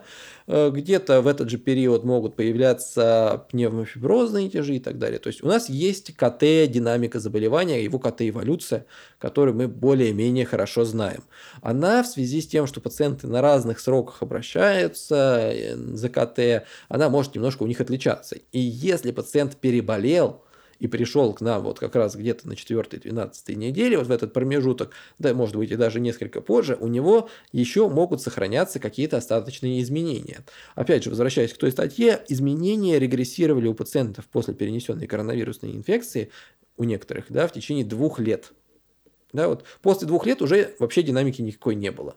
А вот в течение вот этих первых двух лет постепенно то ли легочные пространства очищались от э, содержимого, но это, скорее всего, вопрос э, дней или недель, да, и воздух, воздухоносные пути снова скажем, разворачивались, то ли были какие-то участки отека, которые приводили э, к спадению легочной ткани, и они, может быть, чуть более долго восстанавливались, и необходима была регенерация клеток в самих альвеолах, может быть, с этим связано. Вот, но фиброзные изменения, они в любом случае останутся надолго, на всю жизнь человека, поэтому я бы все это списывал именно на то, что все-таки поражение легких есть. Ну, мы знаем, что э, на альвеолоцитах есть э, ACE, ингибитор, господи. Ангиотензин превращающий фермент. АП, АПФ, да, зачем я по-английски-то АПФ. А, ну, мы же вот. понтовый подкаст. Да, а, вот. И, соответственно, легкие наверняка там будут поражаться. Просто даже у бессимптомных пациентов мы видим, что легкие поражаются. ну, поражаются и поражаются, в общем-то. Э, поэтому мы не ориентируемся э, в выборе тактики лечения на компьютерную томографию в данном случае, а мы смотрим на уровень оксигенации. Э, и, в общем, ну, один из моих знакомых, да, у него там 25% а, поражения легочной ткани, у него была достаточно высокая температура, но оксигенация была на хорошем уровне, в общем, поэтому он находился на амбулаторном лечении дома, температуру сбили, и он себя сейчас отлично чувствует, и он несколько счастливее меня, потому что у него контрольный мазок отрицательный, а, и, скорее всего, он скоро вернется к работе. Вот. Ну, я практически ответил на то, чем обусловлены изменения на КТ. Э, и какой стратегии мы можем... Вот, и остается последняя часть вопроса, какой стратегии мы можем быстрее добиться рентгенологического улучшения, э, вылечив коронавирусную инфекцию. Вот. А как... Э, это уже совсем кто, другая кто, история, кто, как говорится. Да, это совсем другая история. Вот. Возможно, здесь окажет там помощь, например, стероидные препараты, которые будут как минимум приводить к снижению выраженности воспалительных изменений. Вот. Но я бы не ставил вообще вопрос таким образом. Нам надо вылечить человека, а не добиться рентгенологического улучшения. Да? В общем-то, есть Лечи оно... больного, а не болезнь, как говорится. Да. Вот. Ну и не, не снимок в данном случае, не рентгенограмму в данном случае лечить надо. Вот. Поэтому тут всегда возникает вопрос, собственно, зачем мы ее добиваемся и надо ли нам ее добиваться. Ну, ну пройдет она и пройдет. В общем-то, было бы довольно забавно за ней а, понаблюдать. И что я еще хотел сказать, кстати, ну вот касаясь, может быть, того, того о чем мы поговорили, да, что, а, возможно, единственное, что КТ стоит сделать бессимптомному пациенту, когда он уже выздоровел и прошло какое-то время, чтобы этот фиброз успел сформироваться. Если он сформировался, и поскольку он остается в течение такого длительного времени, может оставаться в теории, а мы, скорее всего, их увидим гораздо больше, потому что у нас, я не знаю, там 43 миллиона на сегодняшний день, на день записи подкаста пациентов во всем мире заразилось коронавирусом да, и, соответственно, это огромная цифра по сравнению с теми пациентами, там, тысячами или сколько там их было, которые заболели САРСом в далеком 2003 году, да, э, атипичной пневмонии, как ее тогда называли. Вот. Э, возникает вопрос, собственно, а не стоит ли сделать нам после перенесенного заболевания КТ для того, чтобы знать, к чему привел коронавирус, и быть готовыми на время следующей пандемии, следующей вирусной инфекции, что это уже было. Да? Ну и кроме того, пациенты имеют такую особенность, что они постепенно взрослеют, стареют, у них появляются дополнительные заболевания, им могут делать КТ легких, снова увидеть этот фиброз и задаться вопросом, был ли он раньше, и тогда имеет смысл, чтобы мы имели с чем сравнить какую-то нулевую точку, э, то, с чем этого пациента оставил коронавирус. Вот. Но это, мне кажется, тоже вопрос такой дискутабельный, но, в принципе, возможно, это имеет смысл. На мой взгляд, это имеет смысл. Мне, как рентгенологу, очень бы хотелось видеть предыдущие снимки пациента всегда. Да? Э, потому что вот, ну, даже та же самая ситуация, у нас есть пациентка, которая длительное время наблюдается э, в нашем стационаре, у нее организующая пневмония. Мы о ней знаем, она была, она менялась в форме, ее эффективно лечат глюкокортикостероидами, она иногда обостряется. И э, вот я, а, и она так получилось, что она попала в нашу больницу на КТ. И вот если бы она приехала, так скажем, с нуля в другую больницу, не к нам, куда-то попал бы, или это была бы не наша пациентка, у меня не было бы предыдущего знания, я бы был несколько озадачен э, тем характером симптомов, которые я бы у нее увидел. Да? С одной стороны, это вроде как достаточно плотная Э, консолидация в одной из долей легкого, да, с другой стороны огромное количество участков матового стекла. Вот. Поэтому ну, тут мне очень сильно помогло то, что я знал, что этот фиброз уже раньше был. Э, вот. Ну и, соответственно, э, гораздо проще было эти находки интерпретировать и разделить по стадийно. Причем там, ну нет, был какой-то ранний срок от развития симптомов. Не время для консолидации, в общем-то. Вот.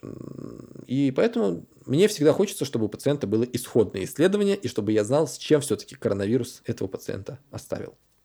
Ты будешь делать себе КТ грудной клетки, когда выйдешь? Да. Круто. А, а у тебя есть чем сравнить? Да, у меня есть с чем сравнить. Э, ну, я, я люблю испытывать аппараты на себе. А, вот, у меня есть предыдущее КТ нормальное, оно сделало... А, ну, кстати, собственно, на фоне, на фоне вот этого, э, так скажем, ажиотажа в начале э, апреля я себе сделал КТ, наверное, оно самое недавнее. Тогда мы можем вот. прямо отследить динамику и посмотреть. Это же прям, ты слушай, это идеальный... Ты можешь клинический случай написать, типа. Это, ну, по -пос посмотрим, к, к чему это приведет. А, в общем, и будет ли там вообще что-то интересное, потому что я, честно говоря, во-первых, у меня есть пульсоксиметр, и я себе, так, ну, особенно в период развития симптомов, ну, достаточно активно замерял сатурацию. И она у там держалась на уровне 97, 96, иногда вот сейчас она 99 снова. Вот, я не уверен, что там какие-то выраженные изменения в легких у меня есть. Но и слава богу. Мне, да, мне посмотреть бы было очень интересно. Честно говоря, в день развития симптомов я хотел сделать себе КТ, но так получилось, что я остался на работе в этот день э, допоздна, и что-то как-то уже один, и уже томограф выключен, это надо кого-то найти, куда-то сходить. Я решил, ладно, поеду я домой, сейчас отлежусь, э, и думаю, все нормально будет. У меня был такой озноб, в общем, довольно неприятный, э, вот, но он был без температуры на тот момент. И я, я, я так думал, ну, мало ли там, господи, осень. Я не рассчитывал, что это коронавирус. Совсем не рассчитывал. Сейчас будет интересно такой последний завершающий пак вопросов. Вообще очень забавно, что мы с тобой познакомились э, в 2015 году. Знаешь, каким образом? Я делал посты на тему 70-летия бомбардировки Нагасаки и Хиросимы, а ты пришел в комментарии и сказал, насколько я не прав. Может, ты помнишь этот момент? Я, пом... я, я помню, что я приходил в комментарии э, по этому вопросу. Я не помню, там я какие-то какие замечания сделал, вот, но я с тех пор спрогрессировал достаточно сильно, и мы как раз дозу обсуждали на прошлом подкасте в том числе. Э, это, познаком... это познакомило меня с еще одним замечательным человеком, который был на тот момент радиационным гигиенистом. Вот. Э, мы с ним тоже очень плодотворно пообщались, подружились на, на этой почве. А, вот. Я считаю, что, честно говоря, это действительно очень, очень интересно, что Медач таким образом забавным а, всех нас объединяет потихонечку. Так вот, тут куча вопросов касательно радиации и коллективной дозы и прочее. Тут самый такой смешной вопрос. Какой прогноз по коллективной дозе на 2020? Я прогнозов делать не буду таких, потому что это, честно говоря, величина достаточно непрогнозируемая. Я на самом деле сказал бы следующее что у нас есть нормы радиационной безопасности, в которых черным по белому написано, медицинское облучение не э, лимитируется, пока есть основания для того, чтобы проводить исследования. Собственно, если вы понимаете, что сейчас пациенту нужно это исследование, и оно обосновано, мы его обосновываем, то мы его делаем и не смотрим на коллективную дозу. Значит, да, сейчас несколько увеличилось количество компьютерных томограмм. Их делают, ну, достаточно часто. У нас сколько там сейчас э, по России заболевших? Около миллиона, да? Или полутора? Я, честно говоря, э, не уследил за этой информацией. Вот. Э, и многие из них делают компьютерную томограмму. Это, конечно, приведет к росту с одной стороны, коллективной дозы, с другой стороны, часть больниц, которые делают эти компьютерные томограммы, перепрофилированы под коронавирусную инфекцию и, соответственно, не делают, э, допустим, более высоконагрузочные, типа вот у нас в ЦКБ РАН, да, мы ПЭТ-КТ э, во время коронавируса практически не делали. Э, кстати, к этому вопросу стоило бы вернуться. Вот, но и, соответственно, ПЭТ-КТ с контрастом несет гораздо большую дозу, чем КТ грудной клетки. А, да и вот, поэтому э, сделали эти пациенты где-то эти исследования или нет, и приведут ли они к росту коллективной дозы, это вопрос очень спорный. То есть у нас с одной стороны есть рост КТ, с другой стороны есть снижение других услуг, э, которые ну, в связи с ограниченностью фонда КТ аппаратов в регионах особенно, мне кажется, Э, не позвонили, то есть, ну, они, а, там произошло снижение. Вот. И прогноз, ну, мы посмотрим, в общем-то, но с точки зрения пациента и с точки зрения речи врача, который назначает пациенту КТ, в общем-то, специальный, специальных каких-то мер не, не требуется по снижению дозы, да, э, то есть всегда следовать золотому принципу, что мы должны получить какую-то информацию от исследования. Ну и кроме того, доза от КТ грудной клетки держится на уровне 3-5 миллизиверт примерно. Э, в общем-то, оно имеет очень низкий риск развития каких-то побочных эффектов, а если они и будут, это стахастические побочные эффекты, которые разовьются в будущем, э, лет через 10. Поэтому, если вашему пациенту имеет смысл сделать КТ сейчас, чтобы он выжил там или легче перенес, или чтобы сохранить качество его жизни, то лучше его сделать а не откладывать на потом, э, вот, или там не отказываться от него в пользу там, рентгенографии. Э, поэтому я думаю, что в общем-то, ну, как, как бы коллективная доза не изменилась, это вряд ли э, серьезно повлияет на радиационную обстановку в целом и на количество злокачественных э, новообразований в будущем. Да, но может повлиять там у пациентов, которые проходили там 4-5 раз КТ в качестве оценки динамики своего состояния. Это у них, соответственно, доза будет, ну, допустим, возьмем по максимуму 5 раз по 5, 5,5 25, ну и добавим еще 25 для красного словца, там делали КТ с контрастом, допустим, всего тела, потому что обнаружили еще лимфому попутно с этим, да, то есть вот у этого конкретного пациента, у которого исследования абсолютно обоснованы были, 50 э, миллизиверт лучевая нагрузка произошла. Э, она несет э, риск развития злокачественного образования через 10 лет. Ух, 0,05 это на 100 миллизиверт, а тут э, и, и того меньше. То есть это тысячные доли процента очень маленький, очень маленький риск, поэтому я думаю, что э, не стоит себя в этом плане серьезно ограничивать, просто всегда понимать, что мы делаем это не просто так до галочки, да, а делаем это с какой-то обоснованной целью, и это как-то повлияет на нашу тактику лечения. Но я вот студентам, например, говорю, что если вы хотите назначить какое-то исследование, которое связано с лучевой нагрузкой, вы напишите себе на бумажке, если результат будет я, я хочу узнать вот это. Если результат будет таким-то, я буду лечить пациента так. Если результат будет таким-то, я буду лечить пациента по-другому, а если результат будет третьим, то я назначу дополнительное исследование и все точно узнаю и буду лечить пациента каким-то третьим образом, да, или одним из первых двух. И вот когда есть вариативность, исследование действительно обосновано. А если вы делаете это исследование только потому, что вариативности никакой нет, да, и вы все равно будете продолжать давать пациенту э, таблеточку А и таблеточку Б и укольчики В, да, и вне зависимости от результата, то, в общем-то, обоснованность исследования ставится под большой вопрос. Вообще, на самом деле, тема радиации людей волнует, потому что следующий вопрос звучит так. Были ли диагностированы случаи лучевой болезни у работников КТ-кабинетов в ковидариях? Нет.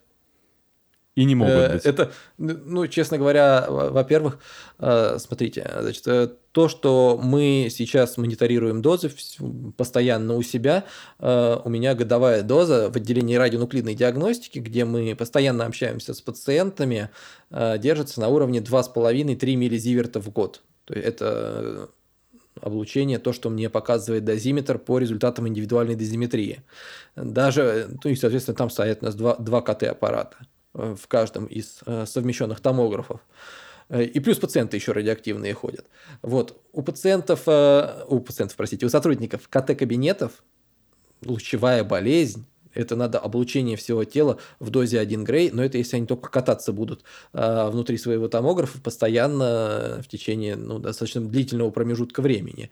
Э, сейчас, даже если томограф там где-то не очень хорошо защищен, а, то в этом случае, не знаю, надо обратиться к работодателю, чтобы вот эти все требования радиационной безопасности были соблюдены.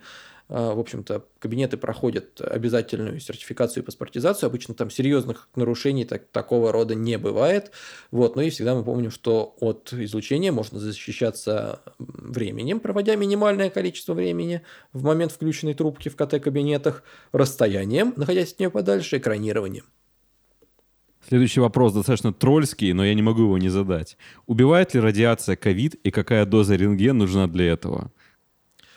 А, я, честно говоря, точно не могу сказать про ковид, но Скорее всего, да, потому что у нас есть такой метод радиации, как радиационная стерилизация, и если вы пользуетесь одноразовыми приборами, там, шприцами, иглами, они, как правило, проходят э, именно радиационную стерилизацию. Рентгеновская трубка включается на полную мощность и сообщает им достаточно высокую дозу, которая там измеряется в поглощенных поглощенной дозе в греях, я не знаю, наверное, э, сотни или десятки тысяч, э, ну, нет, десятки тысяч, не, не знаю, но, в общем, огромное, а, огромное количество поглощенной дозы на эти шприцы, там, одноразовые предметы э, подводятся. И, конечно, оно убивает бактерии стопроцентно, даже там есть единственный, единственный вид бактерий, который не убивает, это дейнокок, э, радиодуранс, он так и называется. Это, это ж не бактерия, это архей. Это архей? Сейчас, ну, подожди. я, честно говоря, я, сейчас, я, честно говоря, не помню. А... Я помню, что мы с, ним, мы с ним не встречаемся, во всяком случае, в клинической практике, и он э, не составляет для нас такой а, а нет, а нет, это бактерия, это бактерия. Дейнокок это, это, это бактерия. Вот. А, собственно, вот, э, по поводу вирусов, да, он стерилизует от вирусов, но, в общем, там такая доза подводится, что она, давайте скажем так, вызывает, по большому счету, денатурацию белка. И, разумеется, разрушение нуклеиновых кислот. Э, и, разумеется, там, если есть если речь о бактериях, то разрушение мембран качестве да, метатерапии я не рекомендую. Да, и в качестве метода терапии по отношению к пациенту для того, чтобы там, вылечить э, ковид при помощи КТ. Нет, конечно, конечно, это невозможно и неразумно, и, в общем-то, зачем нам пациент сжигать? Э, вот проще уж тогда старым добрым костром обойтись и дешевле. Вот, если хочется очень, если уж очень хочется все белки денатурировать. Вот, поэтому нет, лечить ковид так не получится, стерилизовать, скорее всего, можно. Я, честно говоря, просто не видел работ по этому поводу. Если вы мне две минуты сейчас дадите, ну, можем посмотреть, подвергается ли ковид, э, подвергаются ли вообще вирусы радиационной стерилизации. Мне кажется, мне кажется, да. Одну секунду. Да, убивает. Ну, странно, что если бы нет. Не все и не всегда, но убивает. Ну и к вопросу дозы, э, что-то доза, э, тут только источники, дозу, дозу не вижу пока, но, видимо, у всех могут быть немножко свои подходы. Маркет, тише, не знаю, так сходу дозу не найду, во всяком случае, но радиационная стерилизация вирусы убивает, поэтому можно ее использовать для одноразовых изделий, для но не для повер... пациента. поверхностей, но не для пациента, конечно. И такую, и, такую, и такую дозу мы на пациенте на компьютерном томографе э, не наберем. Это ну, нужно очень-очень-очень сильно постараться, э, чтобы э, какие-то серьезные последствия вызвать. Если вы помните, там много лет назад, э, когда делали перфузионные исследования головного мозга, э, там достаточно с большой частотой трубка вращалась и в динамике записывала, там доза была достаточно высокая, но она достигала всего порядка 6 грей. Это как раз была эпиляционная доза на кожу, да, и, собственно, там волосы в этой части головы выпадали. Вот. Но это все, чего добились, то есть там никакой денатурации не было. И это, наверное, одно из самых таких нагрузок нагрузочных лучевых исследований было, которое имело детерминированный эффект нагрузки, лучевой нагрузки, то есть э, есть доза, есть эффект. Вот последний вопрос из серии про дозы. За все время вашей работы превышал ли дозиметр предельно допустимую дозу? Исходя из этого, следующий вопрос. Может ли дозиметр показывать показатели, превышающие максимально допустимую сумму доз за исследуемый период? А сейчас у нас есть так называемый мониторинг постоянный, ведется при помощи ТЛД-дозиметров. Это термолюминесцентные дозиметры, это жучки обычные черные. Они сами прямо ничего не показывают. Прямо показывающего дозиметра у меня не было. Да, эти жучки, которые у нас есть, они раз в квартал сдаются в организацию, которая сертифицирована по э, оценке их, так скажем, накопленной дозы. А, вот. И когда этот жучок сдавался за, соответственно, первый, второй квартал, у меня там превышения дозы не было. Там 0,2-0,3 миллизиверта, то есть совсем небольшая. Важно понимать при этом, что врач-рентгенолог не находится в кабинете, в помещении вместе с прибором. А, он находится за стеклом, за стеной. Э, в момент включения рентгеновской трубки в норме в кабинете никто не находится, если речь не идет о каких-то вмешательствах под контролем компьютерной томографии или экстренной помощи пациенту. Да? Э, то есть все находятся в защищенном пространстве, и которое спроектировано таким образом, чтобы максимально допустимая доза в этом пространстве, ну, комнате управления, не превышала там, 12 микрозиверт в час, даже при работающем приборе. Вот, э, и эта защита должна быть установлена, и для этого есть такой метод, как паспортизация рентгеновских кабинетов, которые рентгеновские кабинеты, э, которую рентгеновские кабинеты проходят постоянно, э, и там, раз в 2-3 года да, измерения обязательно проводятся.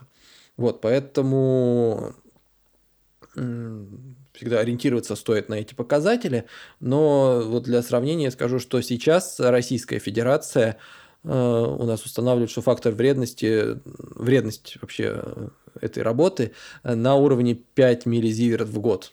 Даже я работаю там с изотопными пациентами, периодически э, с изотопами там, помочь с разведением или уколоть, если надо, да, то есть напрямую контактируя с ними, не набираю больше 2,5 миллизиверт за год. Работникам в этом плане опасаться, ну, если они соблюдают все правила предосторожности, техники безопасности, да, нечего. Если, конечно, там сидит один лаборант и пускает, пока санитар укладывает пациента, сразу же запускает сканирование, ну, тогда, конечно, там какая-то повышенная доза будет. Вот, но ее без прямо показывающего дозиметра непосредственно на самом месте измерения установить будет невозможно. Вот, но ни лучевой болезни, ни детерминированных эффектов там явно нет. Доза, да, может быть несколько выше за счет рассеянного излучения, за счет каких-то э, недостатков, ну, сам, самые известные недостатки – это либо плохо экранированные розетки, либо щель под дверью между комнатой управления и сканерной. Оттуда может распространяться большее количество излучения за счет возрастающей нагрузки на, перс... на персонал, но если кабинет спроектирован хорошо, если там достаточно установлена защита, то на персонал ничего не должно повлиять при любых форматах работы перебора, хоть 24 на 7. И последний вопрос. Вот э, применение КТ в диагностике ковида это очевидно. А что насчет МРТ? А, хороший вопрос. Если речь идет о точ с точки зрения оценки состояния в легких, то здесь МРТ не дотягивает до эффективности ПЭТ-КТ, но мы эти консолидаты, разумеется, в легких можем увидеть. Причем иногда очень э, странно может произойти, что мы их видим, например, исследуя грудной отдел позвоночника. И в этом случае мы пациенту говорим, «А, товарищ, а не хотите ли вы сдать мазок? Да, или сделать КТ а, для того, чтобы оценить, что это у вас там такое в легких происходит. Однако вирусная инфекция, мы уже, по-моему, про это говорили, поражает не только легкие. Есть возможности поражения головного мозга. И вот там для выявления вирусного поражения головного мозга вполне может нам вирусного энцефалита, вполне может нам пригодиться магнитно-резонансная томография, и она будет характерное, характерное изменение для, собственно, вирусного поражения головного мозга. У нас могут быть случайно выявлены какие-то изменения в печени, объемное образование в печени, например, э, которое просто попало в область сканирования, да, там все равно верхний край печени мы задеваем. В этом случае мы можем сделать МРТ печени, МРТ брюшной полости, оценить эти изменения. А, вот, но это уже как сочетанная патология. Вот. Мы знаем, там, да, сейчас говорят о изменениях поведения пациентов, о деменции, которая развивается на фоне коронавирусной инфекции. А, в этом случае, опять же, МРТ головного мозга поможет исключить какие-то структурные повреждения и другие признаки, и другие признаки деменции. Да. А, зачем еще может быть? МРТ, да. Ну и, конечно, мы говорили про тромбоэмболические осложнения, про увеличивающуюся частоту э, инсультов. В первую очередь здесь МРТ играет тоже важную роль, э, так же, как и, в принципе, компьютерная томография. В зависимости от степени их доступности мы можем и на МРТ диагностировать ишемический инсульт в принципе. У нас никаких ограничений поэтому нет. Единственное, что время займет несколько больше. Главное, чтобы мы в окно уложились. Вот. Но то есть мы можем применять как дополнительный метод диагностики при сопутствующих заболеваниях. Вот. На сам коронавирус в легких э, я не вижу здесь серьезных применений. Ну и раз уж я сказал про МРТ, два слова скажу про ПЭТ-КТ, потому что пациенты к нам приходят на ПЭТ-КТ, периодически перенесшие ковид, э, и мы делали нескольким пациентам с подтвержденным ковидом ПЭТ-КТ в рамках э, нашей работы еще тогда, пока мы были перепрофилированы. Э, очень любопытно, что повышенное накопление фтортизоксиглюкозы, маркера, в принципе, воспалительного, э, наблюдается именно в участках матового стекла, э, и в меньшей степени он накапливается в зонах консолидации. С одной стороны, это говорит нам ну, по источникам литературным, которые я видел, о том, что э, вот эти вот зоны матового стекла будут дольше лечиться, дольше проходить, и там более высока вероятность прогрессирования. С другой стороны, это, на мой взгляд, уже э, ничем не подтвержденный, чисто вот экспертное мнение, говорит о том, что, скорее всего, э, в зонах консолидации воспалительный процесс уже по большому счету иссяк и не прогрессирует, в то время как в участках матового стекла все только начинается. И в этом плане ПЭТ-КТ поможет нам дифференцировать между собой а, матовое стекло, которое сформировалось после консолидации, и э, то есть уже когда они начинают, грубо говоря, рассасываться и уменьшаться в размерах, да, там снова формируется матовое стекло, и мы, э, возникает вопрос, собственно, это новое или старое, особенно если пациент пришел после мазка, мазок был когда-то там положительный, вот, но КТ ему не делали, а сейчас мы видим какие-то матовые стекла, может быть, это снова коронавирус или что-то еще. Вот, в этом плане ПЭТ-КТ такой э, нагрузочный, но показательный метод для оценки, является это новое матовое стекло или это старое матовое, или это э, бывшие консолидации, да, по уровню их активности. Э, впрочем, стоит отметить, что не у всех пациентов матовое стекло накапливало фтордозоксиглюкозу, Э, и что для меня было неожиданным, э, мы не увидели воспалительных изменений в стенках, во всяком случае, крупных сосудов, то есть артерий э, крупного и среднего калибра, никаких признаков васкулита, но у нас очень ограниченная небольшая выборка была. С другой стороны, мы увидели то, что обычно относят к нехарактерным признакам коронавирусной инфекции, это лимфоденопатию, потому что втордезоксиглюкоза накопилась в корневых и нижних паратрахеальных и бифуркационных лимфоузлах. Они были формально не увеличены, но э, реактивные воспалительные изменения в них симметрично происходили, поэтому то небольшое увеличение их, э, которое мы видим на КТ, не превышающее референсные значения, но мы видим, что они крупнее. Я думаю, что многие со мной согласятся, что они несколько больше, чем обычно. Да, оно все-таки есть, и оно связано именно с реактивными воспалительными изменениями в них, не приводящими, во всяком случае, к глобальной лимфоденопатии. Ну, это, кстати, опять же, это уже для ПЭТ-КТ ковид будет, э, так скажем, осложняющим, сопутствующим заболеванием, потому что на его фоне э, могут появиться какие-то вот эти атипичные участки накопления в лимфоузлах. А, ну, мы, у нас были пациенты, у которых мы первично выявляли а, рак легкого, и, соответственно, им когда-то там будут делать ПЭТ-КТ, и на этом ПЭТ-КТ, помимо самой опухоли, будет, будут накапливать лимфоузлы в корне, и непонятно, как дальше будет с этим пациентом э, происходить лечение, потому что накопление выше определенного предела в лимфоузлах корня говорит, том, что, скорее всего, там метастатическое поражение, и, значит, эти лимфоузлы должны быть подвергнуты либо удалению, либо облучению, да, в зависимости от э, стадии, либо химиотерапии. Да, если поражения лимфоузлов нет, опухоль можно хирургически резицировать и последующим назначить химиотерапию.